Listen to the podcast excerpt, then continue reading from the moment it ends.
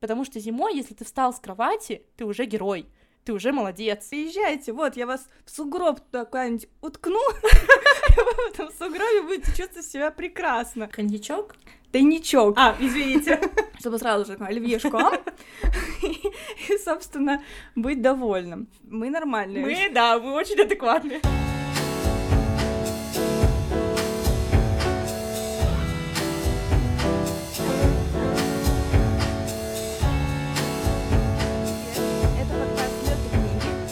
Его ведущие Автор телеграм-канала «Книжный странник» Дина. и Даша, автор инстаграм-блога Дарья Биатис. Ну что, Даша, у нас были два выпуска с гостями, да, очень классные. Э, Спасибо Игорю и Яне за то, что они согласились принять участие в нашем подкасте. Мне кажется, получилось очень здорово и прям такие классные, увлекательные беседы. Но сегодня мы с тобой наконец-то вновь вдвоем по старинке, да, у нас такой выпуск old school, и сегодня мы будем обсуждать очень интересную тему. На самом деле, наверное, идея этой темы родилась, когда мы увидели статистику нашего первого сезона и увидели, что нашим хитом, бестселлером, просто самым популярным выпуском стал выпуск про книги с осенней атмосферой. То есть, оказывается, вот что вы, наши дорогие слушатели, любите больше всего, такие тематические сезонные подборки.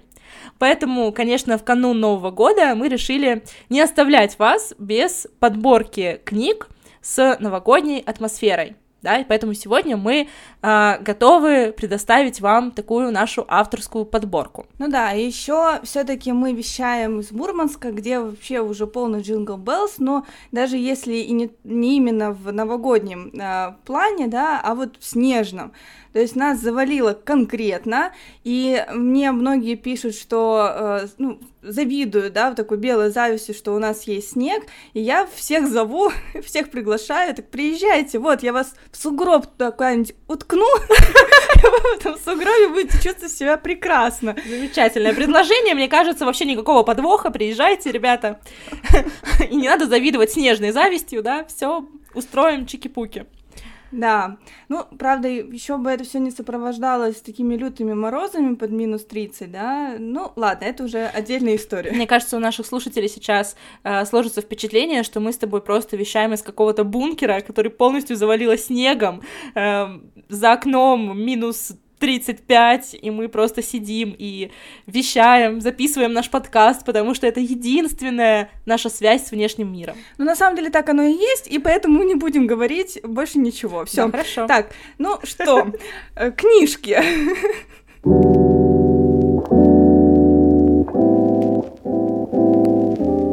Давай, может быть, сначала, прежде чем переходить к рекомендациям, немножко с тобой, ну, просто поболтаем и обсудим, вот, любим ли мы вообще зиму с тобой. Вот ты любишь зиму, Даша?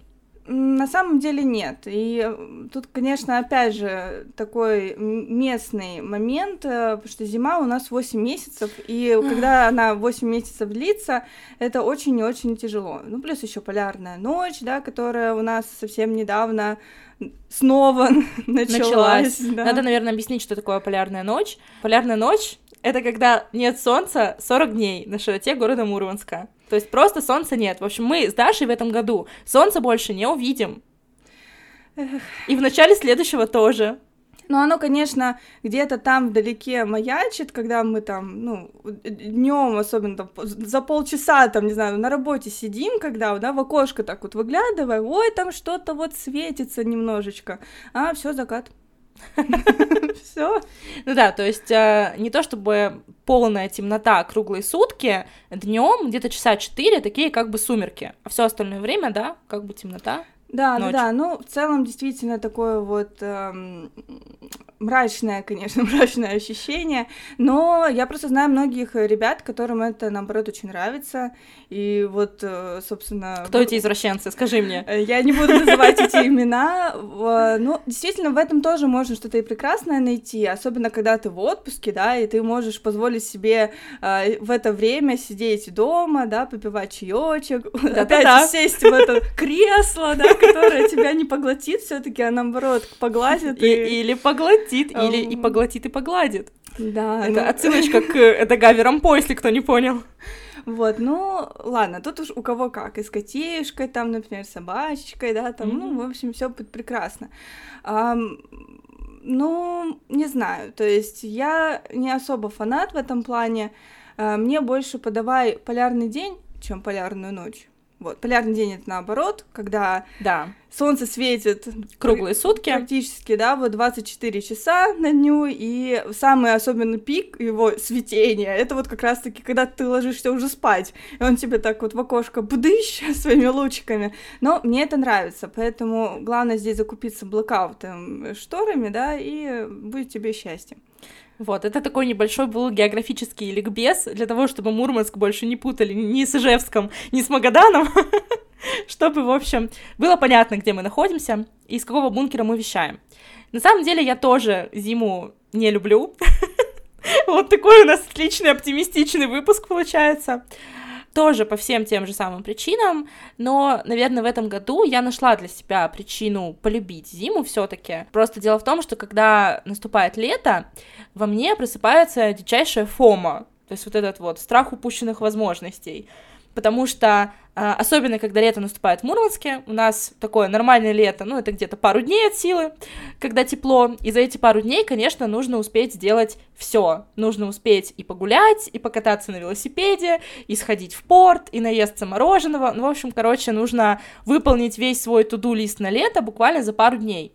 И, конечно, такая тревога внутренняя, она постоянно растет, что ты как бы работаешь, а вообще-то надо, ну, отдыхать на самом деле и не упускать вот эти замечательные летние деньки. А зимой этого фома нет, потому что зимой, если ты встал с кровати, ты уже герой, ты уже молодец. И, в принципе, как бы больше ничего от тебя не требуется. И вот этот момент в зиме мне нравится.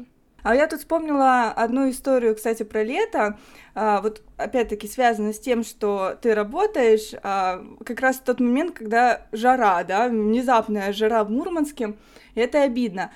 Но вот как раз-таки только в Мурманске, наверное, может произойти такое, когда аномальная жара стоит э, в, в, в городе, и начальство тебя отпускает домой. Угу. По причине, потому что на улице тепло. Да, было это такое. вот это просто вот в этом году такое было и ну мы так немножко а, а что так можно ну вот да отпускали ну понятное дело что там потом и отрабатывать и прочее но это же так прикольно да mm-hmm. вот что вот тебя так отпускают так пораньше потому что тепло не упускайте возможности, да, вот понежиться на солнышке, вот, классно. Прям фома начинает во мне возрастать вновь в этот момент.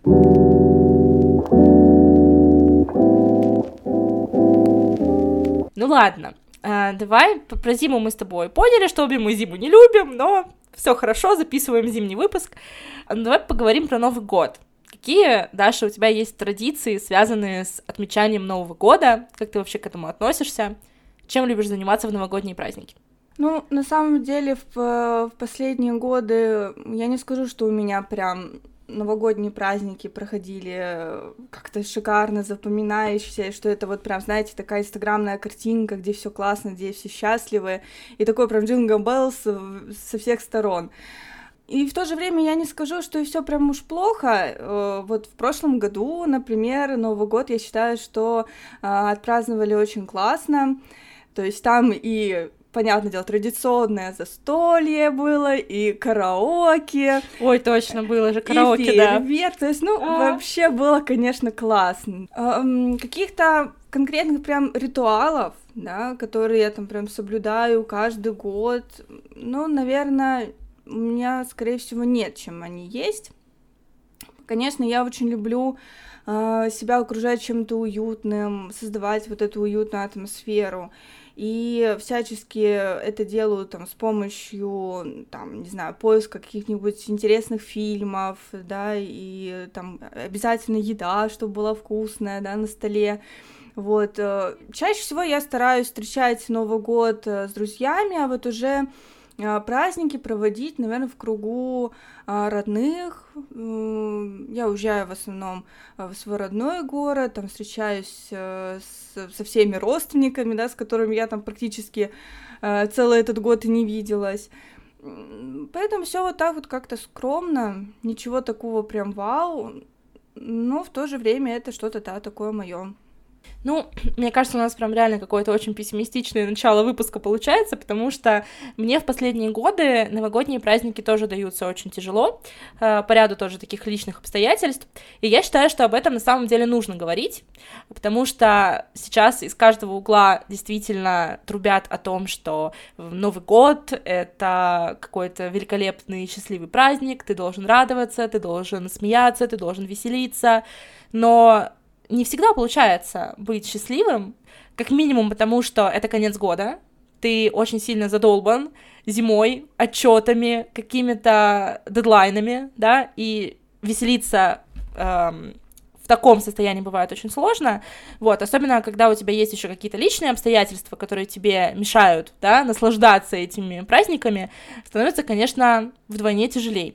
Но, тем не менее, я считаю, что книги, они всегда спасают, Поэтому сегодня как раз-таки мы решили спасти себя и, возможно, кого-нибудь из наших слушателей, и готовы поделиться с вами нашей подборкой книг для новогодних праздников. Думаю, пора переходить к делу.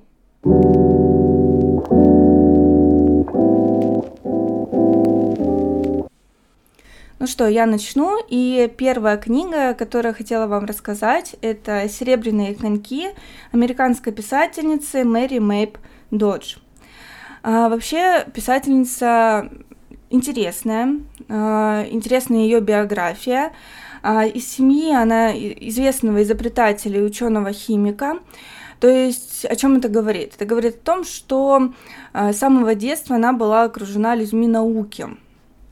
И, э, возможно, еще и это а, повлияло на ее творчество, несмотря на то, что она писала детские книги, да, они как-то вот не воспринимаются вот чисто детскими, то есть они не совсем какие-то такие вот наивные, хотя а, это тоже такой вопрос э, интересный, да, что детские книги обязательно ли должны быть наивными, да, но это уже, наверное, тема другого выпуска. Овдовела Мэри Мэйб Додж очень рано, и после этого она как раз-таки стала писать детские книги. И «Серебряные коньки» — это ее один из самых популярных романов, изданный в 1865 году. Действие романа происходит в Нидерландах э, в начале 19 века. И, по сути, это, с одной стороны, такой портрет э, голландской жизни, э, бытового описания здесь очень много, и это очень интересно.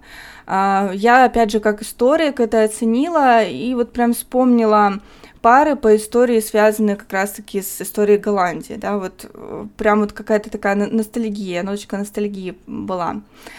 И с другой стороны, это история, такая вдохновляющая история о юношеской чести.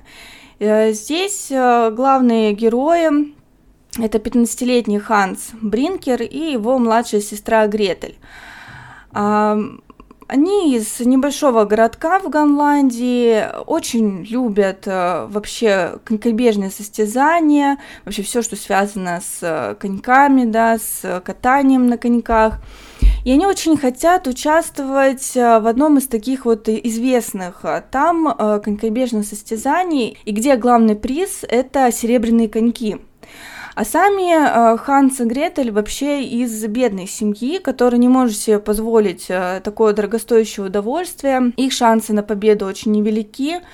А, почему? Потому что вообще они собирались участвовать на деревянных коньках, да, то есть, ну, уже сразу же понятно, то, возможно, да, ничего из этого такого предприятия у них э, хорошего не выйдет. Различное стечение обстоятельств, да, э, какие-то вот такие события, э, они вот приводят не совсем к тому, к чему, да, думает читатель. Вообще здесь э, эта история не только про, да, бедность и э, про то, как вот дети хотят, да, вот получить вот эти серебряные коньки. Здесь есть и, и такая вот тема, понятно, для отцов и детей, да, это одна из самых популярных все-таки тем, и она, видно, будет всегда. И опять же, здесь затрагивается такая очень болезненная тема, связанная с болезнью родителя, да, и то, как а, приходится семье, а, собственно, вот заботиться о таком родителе, да, вот не унывать, не отчаиваться, да, и всячески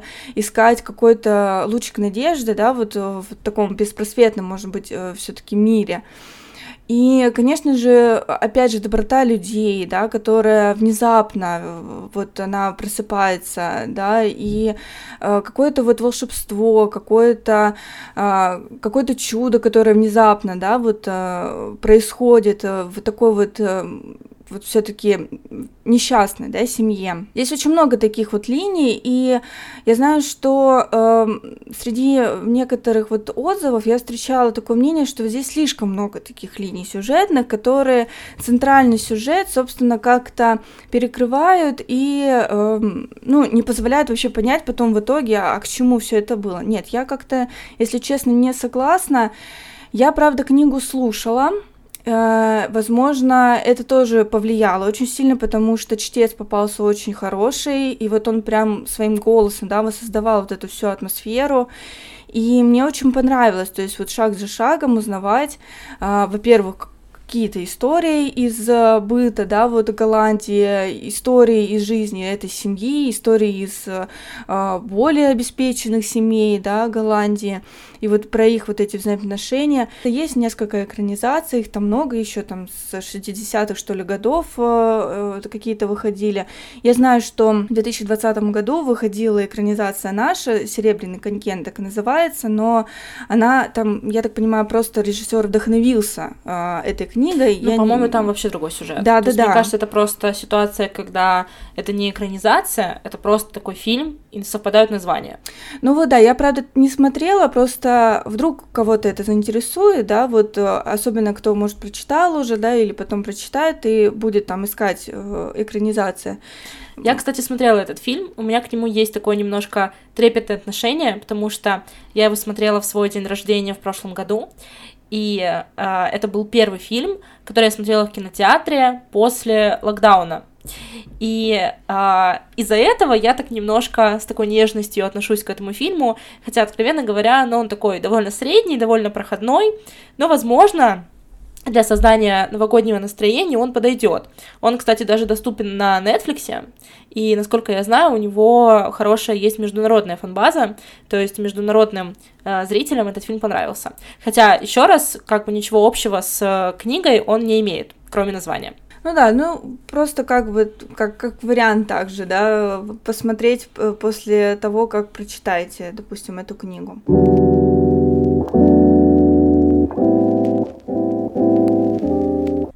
Так, ну и раз ты рассказала про детскую книгу, то я, пожалуй, тоже начну с формально детской книги. И я уверена, что, кстати, большинство ее читало, но я вам предлагаю ее перечитать. Эта книга «Волшебная зима» Туви Янсен. Так вот, я большая поклонница Туви Янсен, я обожала ее в детстве, и э, первый раз я ее перечитывала где-то в подростковом возрасте, примерно где-то в 13-14 лет, и я была поражена, насколько иначе ее книги читаются, ну вот, по прошествии лет. И совсем недавно я еще раз перечитала все ее э, романы и поняла, что это просто кладезь мудрости на века на самом деле. И это тот самый случай, когда ты перечитываешь эти истории в разное время, в разные какие-то свои жизненные периоды, э, ты воспринимаешь их совсем иначе и открываешь для себя очень много новых смыслов.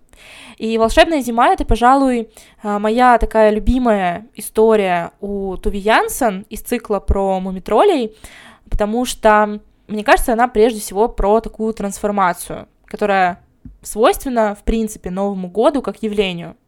А, последующие книги э, про мумитролей, которые шли после волшебной зимы, мне они всегда, всегда казались такими очень взрослыми на самом деле, и очень даже какими-то депрессивными и печальными, например, «Папа и море» или «В конце ноября».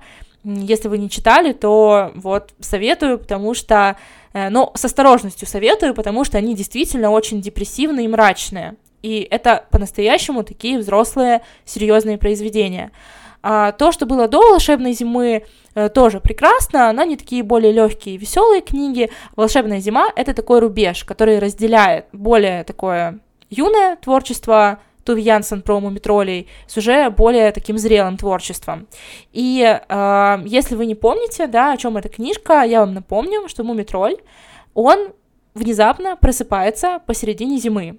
Мумитроли, вообще вся семья Мумитроли, она впадает в спячку на зиму. И считаю это правильное решение. И если бы я была Мумитролем, я поступала бы точно так же, потому что нечего вообще здесь смотреть. Вот так вот я вам скажу. В общем, Мумитроль, он вроде как тоже вместе со своей семьей впадает в спячку, но он внезапно просыпается в середине зимы и, в принципе, не понимает, что ему делать, потому что он один, вся его семья спит, а ему нужно как-то, ну, выживать и вообще понять, э, ну, как бы, что, что происходит.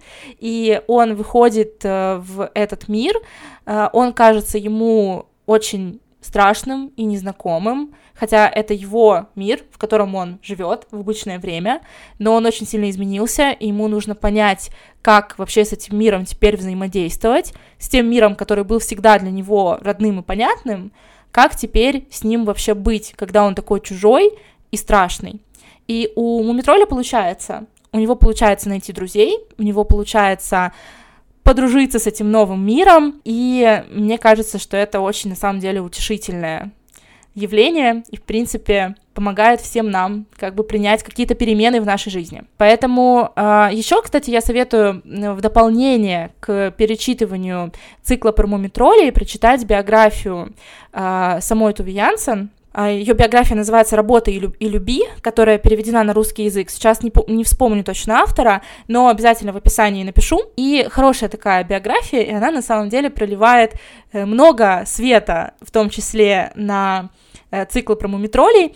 Например, очень интересный такой факт, что ту Тики, которая появляется как раз-таки впервые в цикле про, точнее, в книге про волшебную зиму, э, она списана с подруги Туви Янсен, которая вообще была ее таким любовным интересом, романтическим интересом, и сама Туви э, как бы себя выразила в образе Мумитроля, а вот э, свою возлюбленную она изобразила в образе э, Туутики. Вот, и это так на самом деле очень мило и трогательно. Мне кажется, какой-то глубины добавляет повествованию.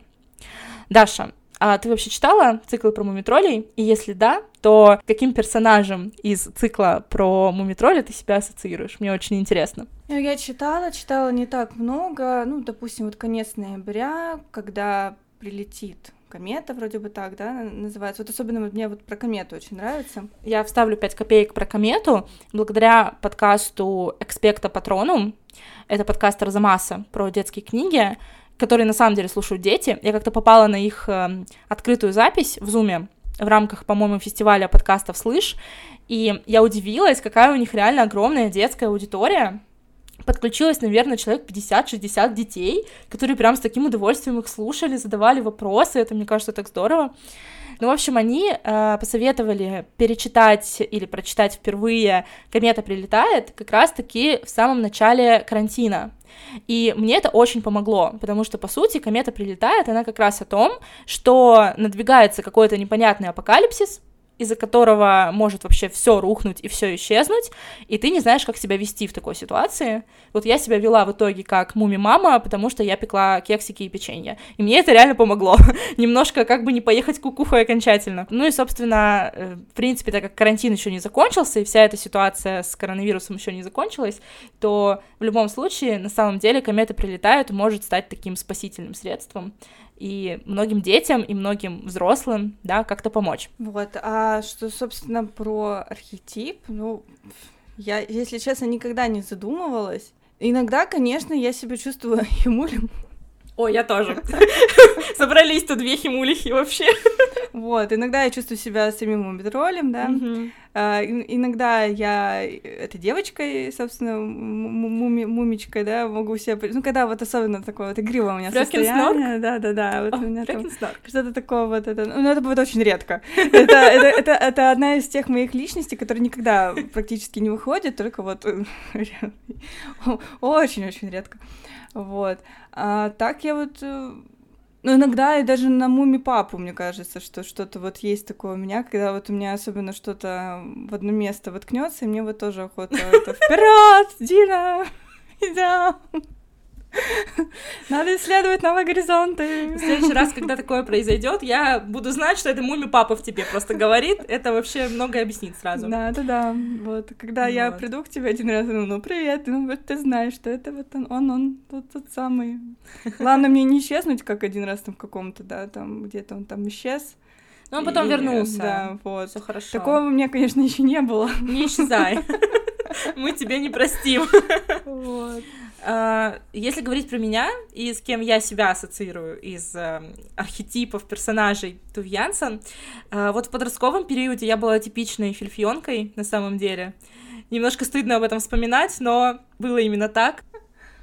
А этого как зовут, который такой на лисенка похож? Снус Мумрик? Ну, Смумрик, да.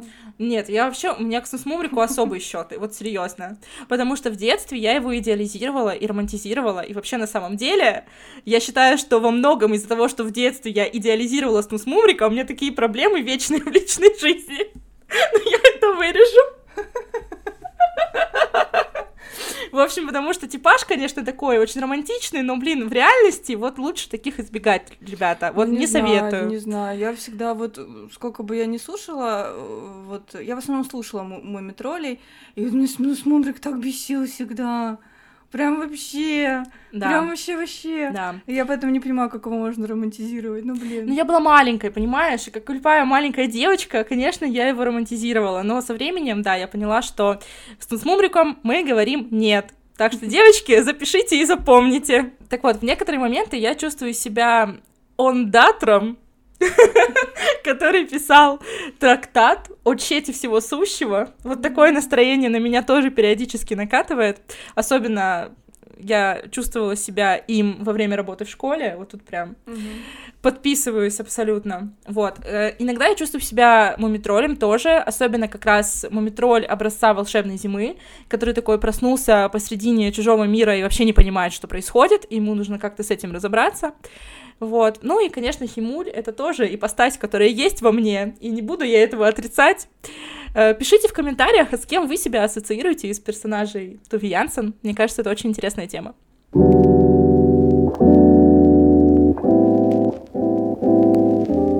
Ну что, ребята, какой Новый год без подарков? Дело в том, что в этом выпуске вы услышите не только нас с Дашей и наше обсуждение книг с новогодней атмосферой, но и Наталью и Анну из подкаста «Стивен книг». Они подготовили небольшие рассказы про свои любимые зимние книги. Наталья будет рассказывать про роман «Северное сияние» или «Золотой компас» Филиппа Пулмана, а Анна будет делиться впечатлениями от романа «Зима» Али Смит. Вот такой вот бонус для всех слушателей подкаста «Лёта книги». Приятного прослушивания!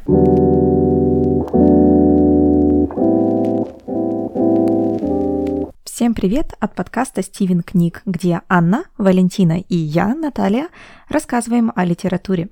Мы благодарны, что Даша и Дина позвали нас рассказать немножко здесь о зимних книгах.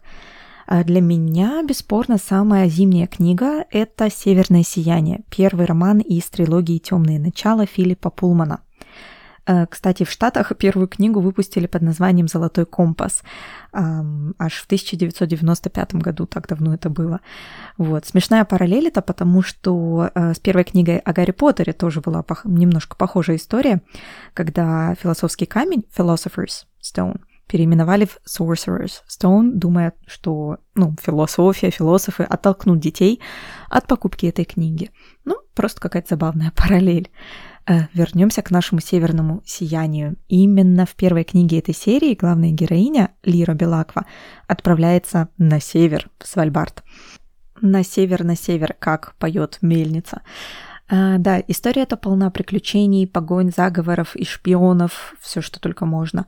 А, и колледж старинный английский есть, и всяческие городские жители, а, цыгане, поездки, путешествия. Лира все это время просто бредит экспедициями на север а, в составе команды ее дяди, лорда Азриэла, который очень много вот что-то все время на севере исследует для Арктического института. И когда Лира попадает на север на самом деле, к концу книги, ну, вернее, даже уже к середине, все оказывается, конечно, совсем не так, как она по своей детской наивности ожидала.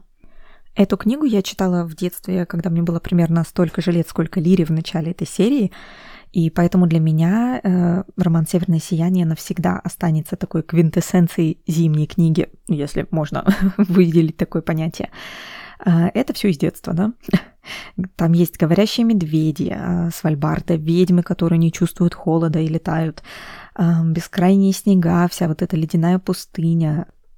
Все эти составляющие так и встают у меня до сих пор перед глазами, когда я думаю об этом романе, об этой книге.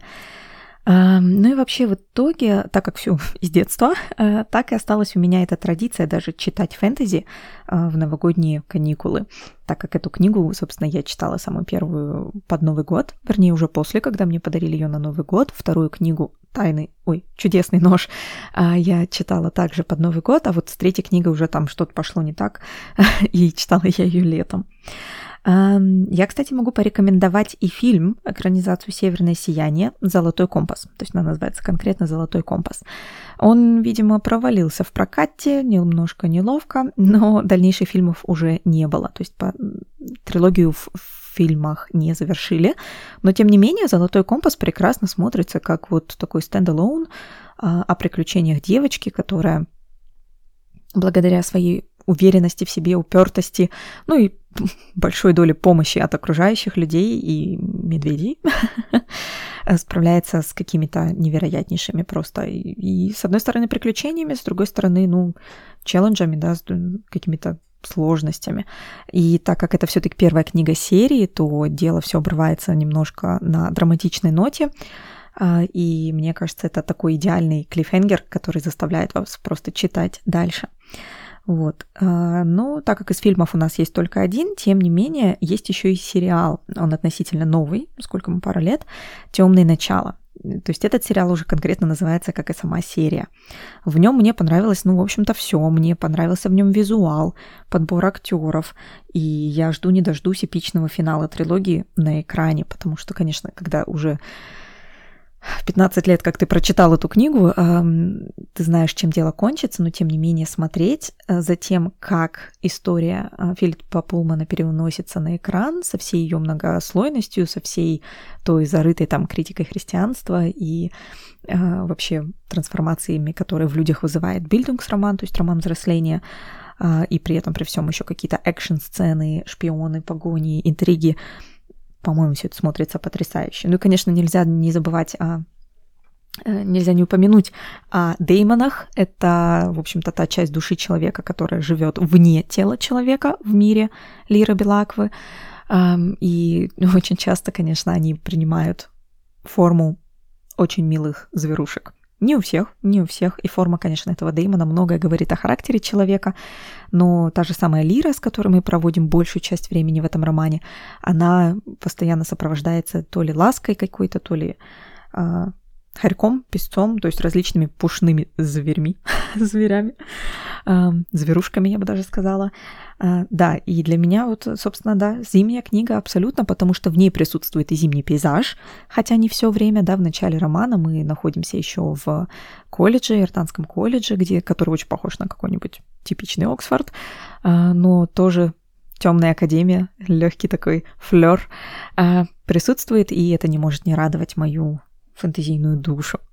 Книг о зиме, конечно, очень-очень много, и я пыталась как-то сильно сузить количество того, о чем могу рассказать, и в итоге решила не делать никаких топ-3, топ-5, а просто рассказать об одной большой, значимой для меня лично книге. Uh, у нас на YouTube-канале нашего подкаста «Стивен книг» сейчас проходит также адвент-календарь, в котором каждый день уже на протяжении скольки? 20 с лишним дней мы рассказываем о всяческих других книгах, которые связаны Иногда не очень, расскажу вам по секрету. с Новым годом, с Рождеством, с зимой. И там можно найти всякие разные жанры. То есть мы, в общем-то, особо не разбирались, импровизировали, но зато на любой вкус можно найти фильм, сериал или книгу почитать к Новому году. Ну что ж, спасибо еще раз Дине и Даше за приглашение э, и вообще за попытку собрать в один эпизод такую большую тему, я не представляю, как это можно действительно охватить. Но, с другой стороны, все, что не охвачено, можно будет охватить в следующем году. Ну что ж, всем спасибо и пока!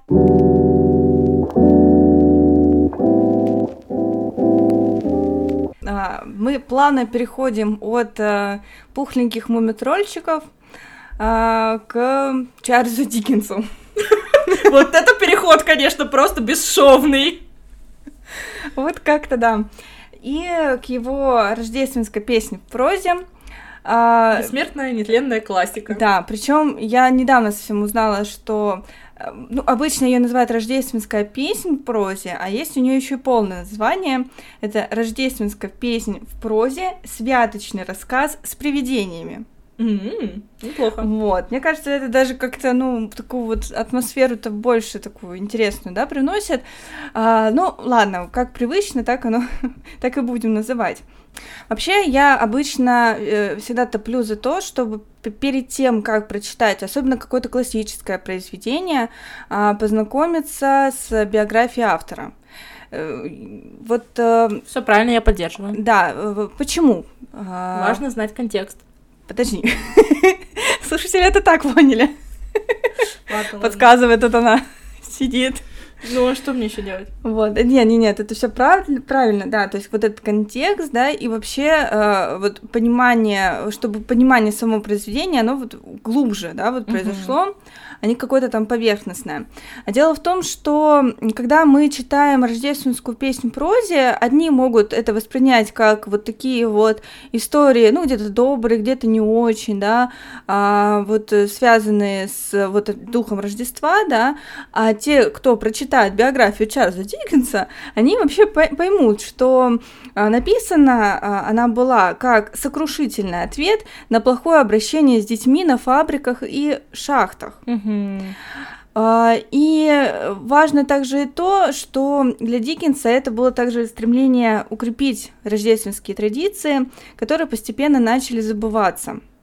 Вы представляете, да, вот 19 век. Причем это даже, э, ну вот вторая половина 19 века, да, вот уже тогда рождественские традиции начали забываться. А что вообще в 2021 году тогда, да, вот очень интересно. Ну ладно, это уже отдельный вопрос. И по сути это вот такое послание современникам, и не только современникам, но и нам, да, вот живущим уже спустя два столетия практически, да. Центральной фигурой э, вот этой истории выступает Эбенезер Скрудж, я вот уже так. сразу же вот Скруджа Макдака вспоминаю. Ну, э, по сути, это явно авторы, ну, конечно, да, они вдохновились. Конечно. Потому что это такой вот скряга и отшельник, который верит только деньгам. Ну, а если что, Дисней, да, вдохновился Диккенсом, а не наоборот. Да, да, не просто, Диккенс. чтобы вы не подумали, что мы тут совсем того. Да, вот, мы нормальные. Мы, да, мы очень адекватные.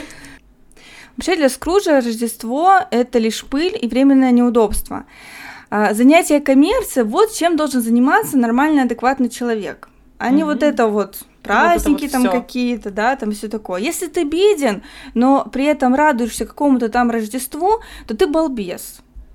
Если вообще и не хуже, да, в его mm-hmm. глазах. Вот э, такой вопрос сразу же. Возможно ли вообще такого человека переубедить? Да, вот такого вот черства, такого сухаря, да, вот такого mm-hmm. вот, э, который, собственно, не видит никакой не радости. Я думаю, что даже это не только связано с Рождеством. На самом деле с Круджем э, все очень непонятно. А дальше по сюжету вот э, все-таки мы понимаем, что здесь все-таки пробиться-то в его сердечко каменное, да, вот все-таки достучаться как-то, наверное, все-таки возможно. Вообще рождественское рождественская песня, она, вот я сейчас эпитетами прям пойду, зловещая и прекрасна, mm-hmm. сладка и горька, mm-hmm. весела и грустна. Вот как я завернула. Но на самом деле это как бы не так для пафосного, да, какого-то момента сказано, а просто когда я слушала эту книгу, опять же, я ее слушала, как и предыдущую, и мне там также очень понравился чтец, и он так это красиво, так это эмоционально преподнес, что вот этот язык э, Чарльза Диккенса, да, вот он просто превосходно был передан слушателю. И вот опять же, забегая немножечко вперед, э, скажу, что не стоит э, на голодный желудок это слушать, потому что там очень много описаний вот, собственно, еды, uh-huh. и это настолько вкусно еще и, и читается, uh-huh. что вот прям действительно охота вот э, это, наверное, слушать только за праздничным э, новогодним уже столом, чтобы сразу же оливьешку, и собственно, быть довольным. А эмоций здесь, конечно, очень много. И поэтому для меня, когда кто обычно меня спрашивает, какую там рождественскую, там новогоднюю, да, книгу вот ну, с, с таким вот праздничным настроением я могу посоветовать, вот первое, что в голову приходит, это рождественская песня в прозе Чарльза Диккенса. Да и вообще другие его тоже рассказы, связанные вообще с Рождеством. Он действительно мастер слова, и поэтому стоит определенное прочитать. Если, опять же, вы читали, просто мне кажется, что это такая книга, которая, с которой многие знакомы, да, то перечитать э, какие-то, может быть, избранные моменты определенно стоит.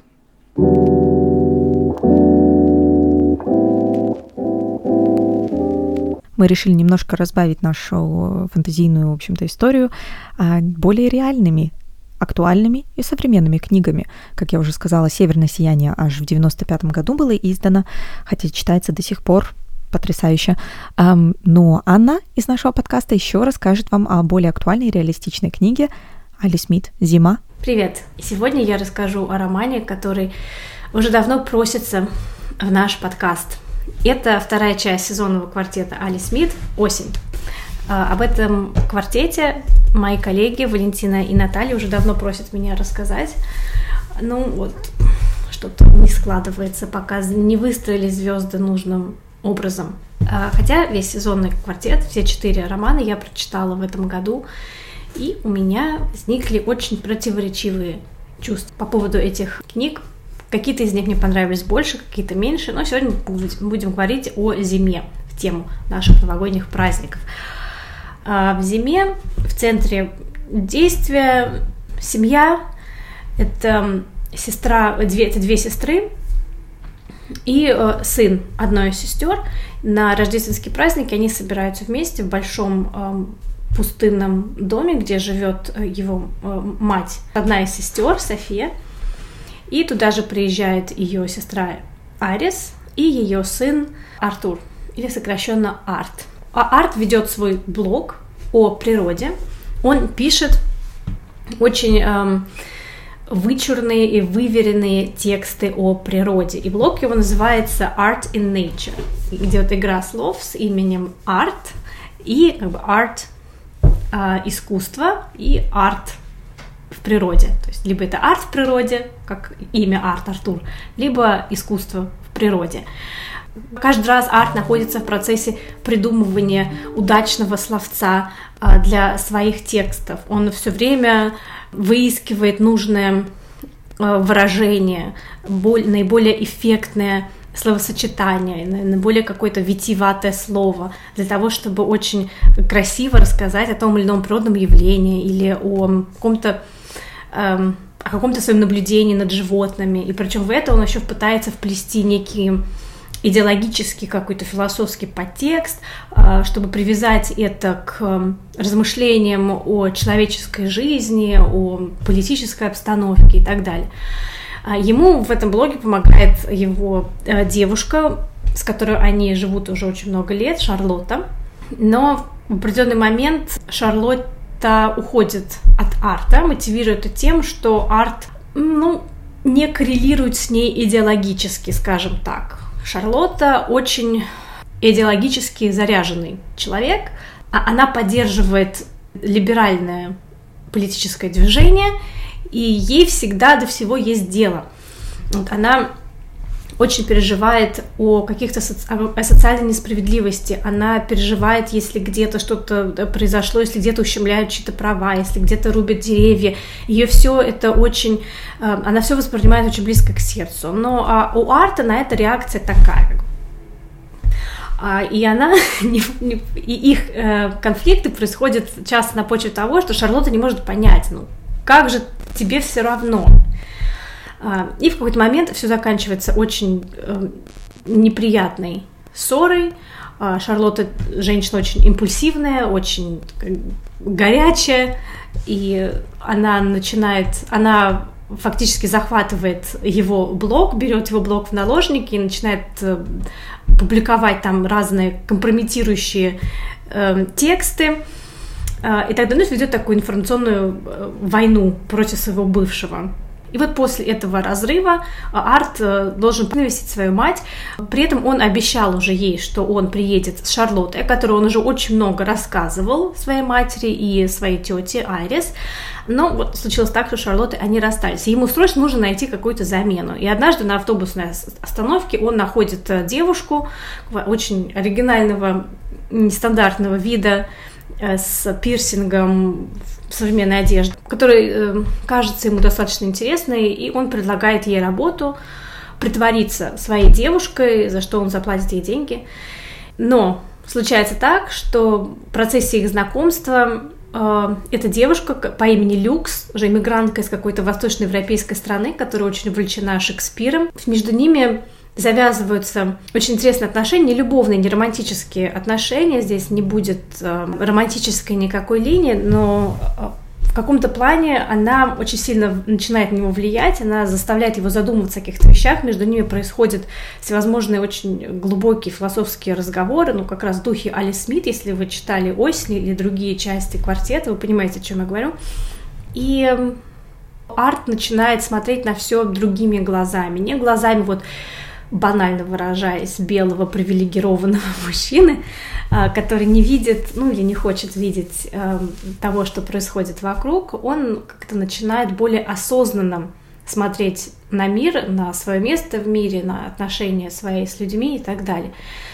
Эм, в то же время в книге уделяется достаточно много времени его матери и тете, двум сестрам, которые также абсолютно разные и которые собой олицетворяют две стороны политического спектра. Вообще у Али Смит это сквозная тема, во всем этом сезонном квартете это противостояние между правой, правыми консервативными взглядами и более либеральными левыми взглядами. И вот эти две сестры, они прям вот стоят таки на разных полюсах. Одна очень консервативная, эм, очень традиционно настроенная София, считает, что ну, каждый должен просто жить своей жизнью, быть хорошим человеком, а сложно что-то поменять в общественном устройстве, и, возможно, и не надо менять, возможно, все и так э, хорошо, просто нужно быть порядочным человеком и так далее. Арис при этом тоже такая активистка, ей не сидится на месте, она всю жизнь посвятила борьбе за, за социальную справедливость, она участвует в протестах, она сама организует протесты, даже называется здесь э, один э, реально проходивший в Великобритании протест, в котором она якобы участвовала. Например, она постоянно пытается помочь людям, которые оказались э, в какой-то сложной ситуации. Их большой дом, который они купили когда-то в молодости, она предоставляет для беженцев, например. Ну, к, ужасу Софии, которой это совершенно не нравится. Она говорит, и кого ты привела к нам в дом, что это вообще за люди у нас, тут э, туалет не выдержит. В общем, это такая ситуация, на фоне которой происходит э, действие романа. Хотя действие, конечно, это громко сказано. Приезжает Арт, с ним приезжает Люкс, а.к.а. Шарлотта, маскирующаяся под Шарлотту. Э, приезжает Софи, приезжает Арис, два поколения, даже три, потому что Люкс намного моложе, ей где-то только 19 лет, э, Арту при этом где-то вот, 30, 30-35. И здесь заваривается типичный для Али Смит компот из политических разговоров, из идеологических споров, из философских размышлений. Сюда, конечно же, и прилагается и искусство. Например, София, мать Арта, переживает сложное для себя время э, старения и переживает это тем, что ей чудится а некий ребенок, который с ней разговаривает, даже, точнее, голова ребенка, который с ней о чем-то пытается поговорить, и она на фоне этого вспоминает э, детство своего сына и вспоминает свою самую большую любовь в своей жизни, человека, с которым она виделась фактически всего лишь пару раз, в квартире которого она и увидела произведение искусства, скульптуру «Мать и дитя» авторства Барбары Хепфорд, и именно этой художнице Барбары Хепфорд посвящено здесь э, очень много. В каждой части э, сезонного квартета речь идет о каком-то художнике, либо писателе, либо скульпторе, артисте. Вот здесь это Чарли Чаплин и Барбара Хепфорд. Ну и В целом затрагиваются такие темы, как старение, принятие старения, новый период, зимний период жизни, зимний период году. Природа замерзает, у нас же здесь блок о природе, когда природа замерзает, и когда, может быть, время подумать, он пройдет дальше, и, возможно, где-то теплится надежда, ожидание весны, возрождения новой жизни. Надеюсь, я смогла более-менее обрисовать вам этот роман, потому что, конечно, сезонный квартет — это такие загадочные книги, о которых можно говорить очень долго, но в то же время если нужно сказать вкратце, совершенно нечего сказать. Но в целом я могу сказать, что это что в целом это мой любимый роман из всей серии, и, наверное, если я бы взялась перечитывать, я бы перечитала именно «Зиму». Мне показался он самым глубоким, самым связанным, законченным, доведенным до конца в плане структуры, в плане композиции, в плане тематического развития. Поэтому, а, если у вас есть время и желание немного по а, поддаться меланхолии и поразмышлять на тему э, искусства и жизни, и немного на тему политики и идеологических каких-то разногласий сегодняшнего дня, то я всем рекомендую «Зиму» Али Смит. Большое спасибо, с наступающими вас праздниками и надеемся, что вы дальше будете заглядывать в наш адвент-календарь. Всем пока!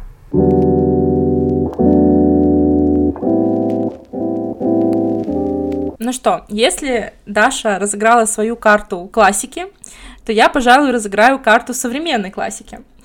И в очередной раз расскажу, только теперь уже более подробно, про книгу Алексея Сальникова «Петровы в гриппе и вокруг него». А, потому что и я, и еще очень много других э, литературных критиков и обозревателей справедливо считаем, что это, пожалуй, очень новогодняя книга, и интересно ее перечитывать именно под Новый год. Мне кажется, что Петров в гриппе можно прочитать тремя разными способами. А, первый способ прочитать э, как современный такой русский роман – про странную семейку, с которой вроде как ничего особенного не происходит, но в которой узнается любая типичная российская семья. То есть, по сути, да, это такой рассказ про странную семью где-то образца нулевых в провинции, да, в российской провинции, в российской глубинке. А второй способ – прочитать Петровых как роман в стиле американских богов Нила Геймана о том, как греческие мифы смешиваются с российской реальностью. И третий способ — это прочитать Петровых как, как такое некое а, постмодернистское высказывание, в котором абсолютно все не то, чем кажется, и существование некоторых персонажей ставится под сомнение. А вполне возможно, вообще все происходящее это просто плод воспаленной фантазии Петрова-старшего. И, а, собственно, мне очень нравится, как сам Алексей Сальников описывает эту книгу. Он пишет, что книжка веселый уроборос, даже если вы не все поймете, вы хотя бы посмеетесь. Это такой детектив наоборот, где вести расследование придется вам самим, но при этом искать нужно вовсе не убийцу. И это действительно так. То есть, если очень внимательно отнестись к тексту и а, как бы следить за теми пасхалками, которые он вам подкидывает, то можно разглядеть там не то что двойное, а целое тройное дно. И мне кажется, важно помнить о том, что это действительно такой уроборос, то есть, закрыв книгу, важно на самом деле вернуться к началу, прочитать первые две главы и понять, что, в общем-то, история закольцовывается, и очень многое на самом деле встает на свои места. А, то есть Петровы в гриппе это действительно такой настоящий квест для читателя, который любит искать э, в тексте а, какие-то двойные смыслы. И, в общем-то, тем для размышлений, конечно, роман тоже подкидывает немало. Э, почему этот роман очень нравится мне? Потому что, на мой взгляд, он э, вообще про мою любимую тему пятых персонажей в литературе и в жизни, потому что Петров на самом деле это тоже такой пятый персонаж по жизни, да, человек, который, с которым, в общем-то, ничего особенного не происходит, и он обычно наблюдает за тем классным, что есть в мире, но в какой-то веке, да, он э, стал центральным персонажем целой истории. А, то есть э, Петрова на самом деле немножко о том, э, каково чувствовать себя второстепенным персонажем своей собственной истории, своей собственной жизни. А, ну и кроме того, это действительно очень такая новогодняя книга. В целом, Новый год, как такое явление, оно действительно немножко про смерть и про перерождение. И эти темы, они в романе Петровой в гриппе тоже очень явно прослеживаются, потому что там тоже очень много про смерть и про перерождение. Моя любимая глава в романе о том, как Петров э, вспоминает э, елку, на которой он был в детстве, и, собственно, он вспоминает э, вот этот вот советский утренник, вот эту Снегурочку, э, Деда Мороза, вот эта вся история. Мне кажется, она такая, на самом деле, очень теплая и ностальгическая. И мне кажется, что Кирилл Серебренников в экранизации Петровых в гриппе вот именно этот момент уловил. А, я на самом деле смотрела экранизацию, мне она не очень понравилась, потому что мне кажется, что все-таки э, какой-то главный посыл не был сохранен. А, просто если коротко, то в книге чувствовалось, что Сальников на самом деле любит всех своих персонажей, и, конечно, не всегда он с ними согласен, что-то, какие-то черты, а, может быть, ему не нравятся, но в целом он их любит, он их принимает такими, как, какие они есть. А Серебренников немножко все-таки смотрит на них свысока, не понимает и не принимает. И в экранизации это чувствуется, ну, на мой взгляд. Но вот как раз э, сцена с воспоминаниями Петрова, э, с вот этой вот елкой вызывает столько приятной такой ностальгии. Мне кажется, это лучшая сцена и в фильме тоже.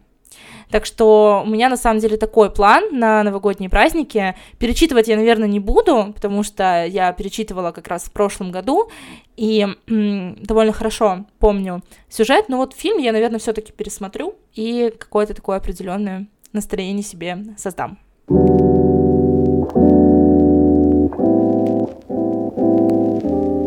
Ну вот уже очень много, да, про Петрова грипп говорят. А, я пока ни разу не читала, не смотрела. Но вот э, мне кажется, что Особенно если еще и такой вот отзыв, и про вот елку, особенно, да, Дина сейчас говорила, мне вот самой даже стало интересно, и все-таки я уже немножечко на волоске, чтобы все-таки взять эту книгу и ее в скором времени прочитать. Я вообще сейчас э, перейду к третьей своей книге, и тут, наверное, будет неожиданно даже для меня. Это будет любовный роман. А, почему неожиданно? Потому что я все-таки не особо читаю вот этот жанр, э, хотя, ну, в принципе, уважаю, принимаю, иногда, ну, есть такое желание. И как раз-таки эту книгу я прочитала в начале, получается, этого года. Наверное, в этот момент в тебе проснулась Фрёкин Снорк. А, возможно, возможно, я не исключаю.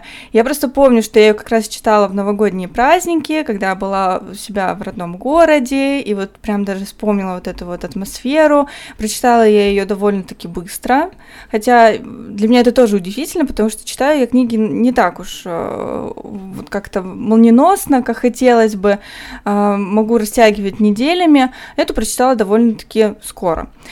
А, что это за книга-то все-таки, Даша? Давай говори. Да, это Сара Эдисон Аллен «Сахарная королева».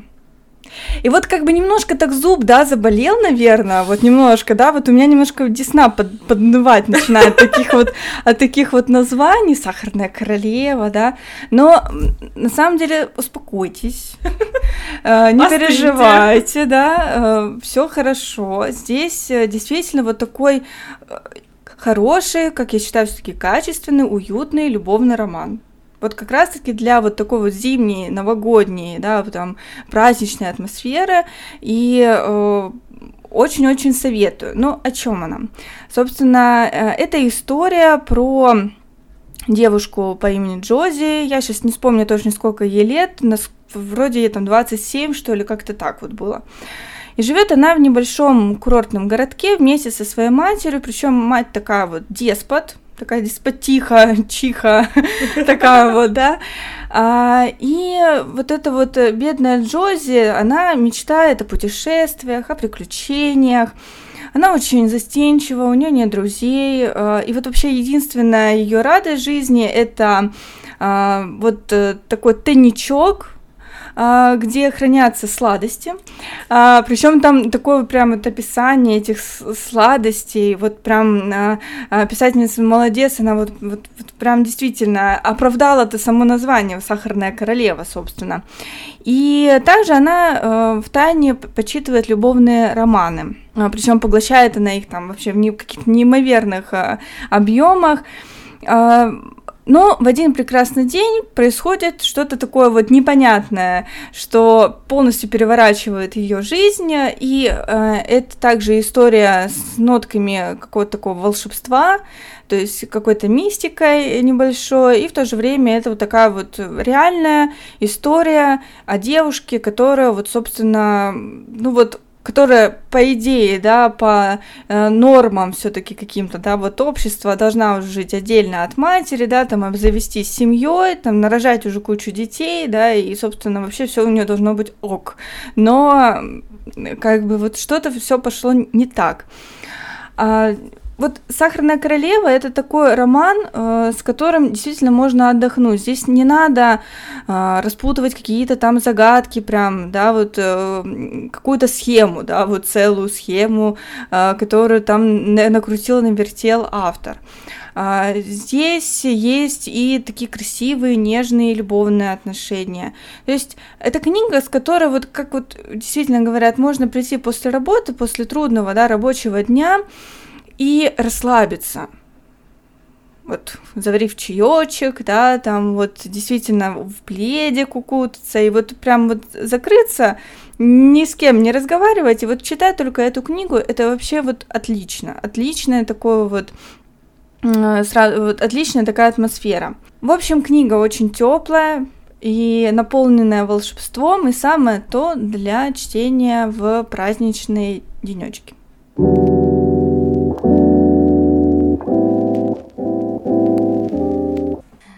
Ну и я завершу тоже такой похожей по настроению книгой. Мы сегодня с Дашей прям очень так хорошо совпали. Работаем в тандеме, уже второй сезон. И эта книга в канун Рождества Розамунды Пилчер. Э, я на самом деле выбирала между двумя книгами, э, которые могли бы войти вот в эту подборку. Э, либо это Фенни Флэг Рождество и Красный Кардинал, либо это Розамунда Пилчер в канун Рождества потому что по духу они на самом деле очень похожи друг с другом. Но все-таки решила остановиться на Розамунде Пилчер, потому что лично мне эта книжка понравилась чуть больше. А, что сказать про эту книгу? На самом деле это вот тот самый случай, когда книга полностью отвечает запросу почитать что-то милое, уютное, слегка наивное, в соответствующей атмосфере. Да, вот та самая книга, которая идеально подходит для чтения в кресле, под пледом, с чашечкой какао, ну, уже на этот раз не осенью, а зимой, да, потому что здесь действие происходит, как понятно из названия, в канун Рождества. То есть, на самом деле, очень эта книга напоминает такую старинную рождественскую открытку. Мне кажется, какие-то такие эмоции она вызывает. А, ну, сюжет э, романа достаточно прост и незамысловат. У нас есть пять персонажей. Снова их пять. Что-то... Даже не буду это комментировать. Uh, у нас есть Элфрида, это актриса на пенсии. Оскар, органист, который потерял всю семью. Кэрри, родственница Элфриды, которая разочаровалась в любви. Люси, племянница Кэрри, 14 лет.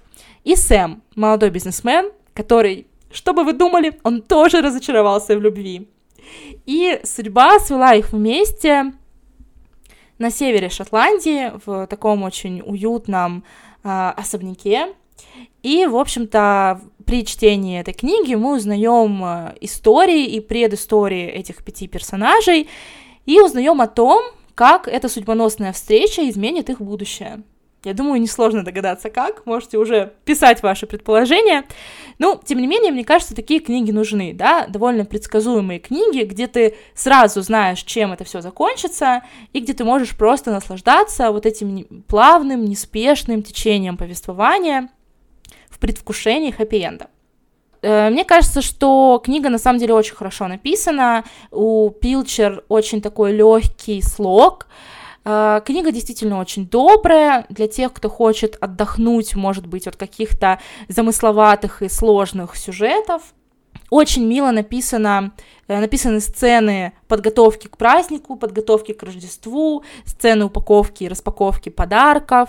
Э, и, в общем-то, на самом деле вас даже будут в сюжете ожидать такие некие сюжетные повороты, то есть это все-таки не совсем линейное повествование, ну, эти сюжетные повороты можно предугадать, но, как я уже сказала, Это и хорошо, потому что это такой жанр, как бы, да, такой стиль повествования.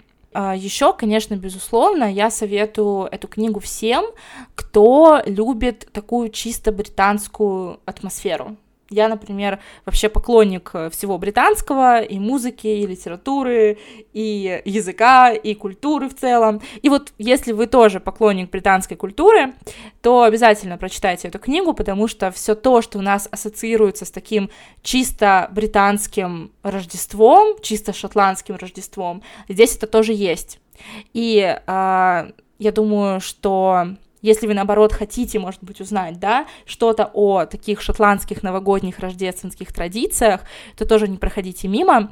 Розамунда Пилчер вам такую информацию тоже предоставит.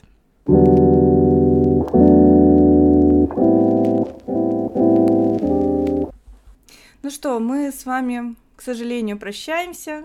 Услышимся уже в новом 2022 году. Всем пока-пока. Всем пока и с Новым годом!